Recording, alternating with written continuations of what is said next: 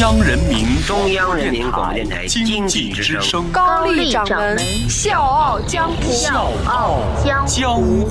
纷繁江湖，独骑笑傲。笑傲江湖，我是高丽。咱年轻人经常说：“走吧，来一场说走就走的旅行。”用这样的方式来表现我们的率性。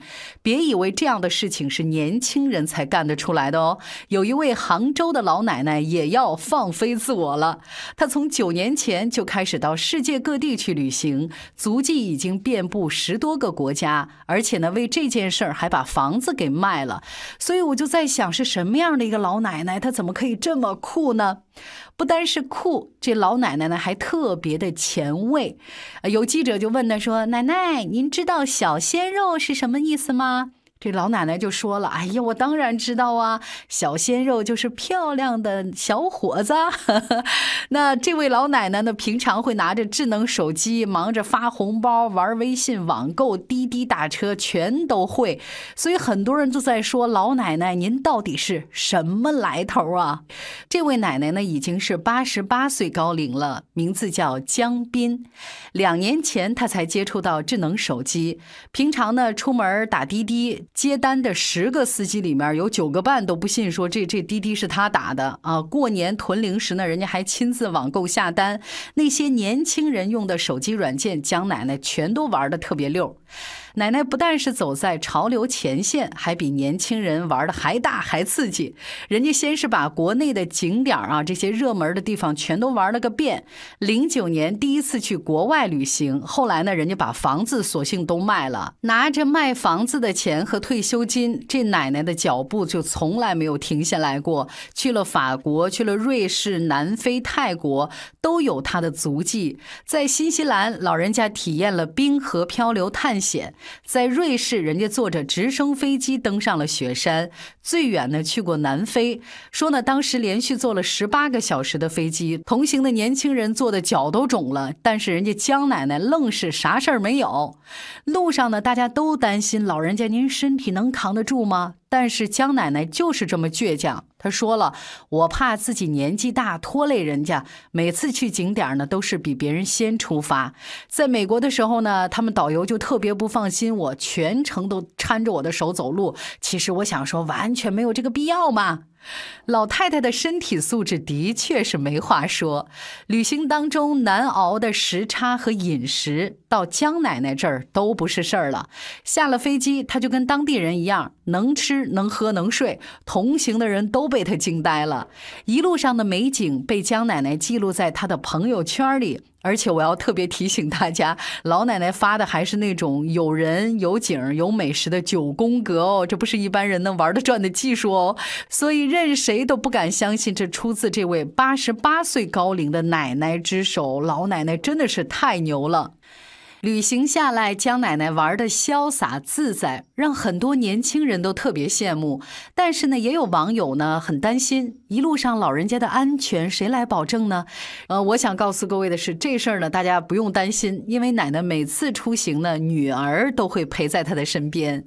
说起江奶奶的女儿，我觉得她真的是我们做儿女的好榜样。周围的人都说她胆子够大，带着高龄老人上天入地到处玩，甚至办签证。的时候还要写联名保证书，保证我自己承担身体上的意外，只有这样的方式，使馆呢才给放行。虽然要承担高龄的这种危险，但是女儿觉得周游世界是老人的梦想，实现梦想跟年龄有什么关系呢？他不但是陪着妈妈全世界的去玩，还尊重老人家的想法。虽然呢是想让卖了房子的妈妈住到自己家里面，但是因为江奶奶想跟同龄人一起生活，然后就勉强同意老太太住进了养老院。但是如今江奶奶在养老院的生活，那过的是相当的有声有色了。作为养老院里的明星老人，人家是七层的楼道长，那江奶奶呢这一周呢是这么过的。每天早上去健身房打卡半小时，一日三餐在食堂解决。周一公寓组织大伙儿唱歌，周三一块儿去做手工，周四和同层的小姐妹啊 一起去 K 歌，没事儿呢还搓搓麻将。一到周末呢就回女儿家，含饴弄孙，安享天伦之乐。所以江奶奶既感受着家庭的温暖，又享受着一个人的自在，跟一群老朋友一起玩乐，没事儿最爱一起逛超市，然后再去什么肯德基、必胜客聚聚餐。她的生活跟年轻人没什么两样，日子过得好不快活呀。虽然已经是八十八岁高龄了，但是她依然有一颗十八岁的心脏。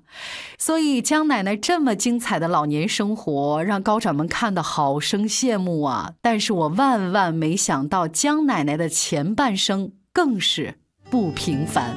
我是叶檀，向你推荐有性格的节目《笑傲江湖》，请在微信公众搜索“经济之声笑傲江湖”，记得点赞哦。三十年代出生的江奶奶，十七岁的时候就参加了解放军，沿着苏州、南京、北京、东北一路北上。年轻的时候呢，就走遍了大半个中国。转业之后呢，当了护士，在北京结核病研究所工作。也是在这个时候，她遇到了在外贸部工作的丈夫。丈夫呢是高材生，酷爱文学。在那个时代呢，人家就能说一口流利的 English 啊，英文十足的青年才俊。两个人结婚之后，先是丈夫因为工作调动去了青海，一家人离开北京到了青海定居。后来江奶奶呢又因为工作被调到余杭，然后呢她就带着女儿暂别丈夫和儿子，就一家人被这么分隔两地，只能在每年春节团圆那么几天，就这种日子过了将近三十年。终于，丈夫在青海退休了。本来呢，以为一家人终于不再受这种相思之苦，但是这个时候，一家四口真的是再也没有办法凑齐了，因为老两口的儿子在三十八岁的时候遭遇车祸，不幸身亡，永远留在了青海，留下的还有嗷嗷待哺的他的女儿。白发人送黑发人，这样的痛只有经历过的人才会懂。这个晴天霹雳彻底击垮了江奶奶，她从不敢相信到最后含泪接受。时间确实是一剂良药。苦口却也能抚平伤痛。江奶奶试着接受那种新鲜的事物，用这样的方式来忘记痛苦。而孙女儿大学毕业之后，也回到余杭来陪她。虽然现在提到过世的儿子，她还是会难掩那种悲伤，但是她热爱生活的模样，也让担心她的人慢慢的放了心。一辈子都在认真生活的江奶奶，没想到今年就这么火了。网友们都给老奶奶留言，这才是生活该有的样子。希望我老了也能活成这样。奶奶，你的勇气太让人敬佩了。世界这么大，我们一起出去走一走，好不好啊？当然，也有人质疑，奶奶肯定有八九套房吧？贫穷再次限制了我的想象啊，等等。但是高掌门觉得。江奶奶真正打动我们的，并不是她见过了多少美景，飞过了多少里程，而是虽然她已经步入迟暮，但依然拥有无比积极向上的心态。她经历过人生的艰难和绝望，却依然选择积极和乐观。我记得罗曼·罗兰曾经说过。世界上只有一种真正的英雄主义，就是认清生活的真相之后，依然热爱生活。谈到二零一八年的计划，江奶奶说她今年呢想去日本，所以高掌门代表笑傲江湖真诚的期望奶奶一直精神矍铄，出发去往全世界。当然，也希望我们的垂暮之年能像江奶奶这样从容又热情的拥抱生活。小江湖是高丽，明天见。夕阳一霎之间又向西，留下了晚霞更艳丽。晚风轻轻吹送到长堤，带来了一阵清凉意。海面上也吹起绿涟漪，